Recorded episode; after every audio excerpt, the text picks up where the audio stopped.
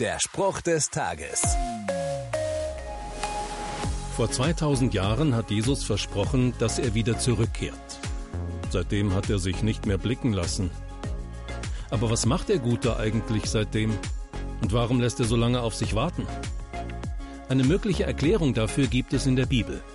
Sie lautet, es ist aber nicht so, dass der Herr seine versprochene Wiederkehr hinauszögert, wie manche meinen. Nein, er wartet, weil er Geduld mit uns hat. Was? Er wartet, weil er Geduld hat? Ich dachte bisher immer, ich wäre die Person, die die Geduld braucht. Aber auch dafür gibt es eine Begründung. Denn er möchte nicht, dass auch nur ein Mensch verloren geht. Da wird dann doch ein Schuh draus. Gott will jedem Menschen die Chance geben, dass er von ihm gehört hat. Ich kann ihr ein bisschen helfen und von ihm weitererzählen. Der Spruch des Tages steht in der Bibel. Bibellesen auf bibleserver.com.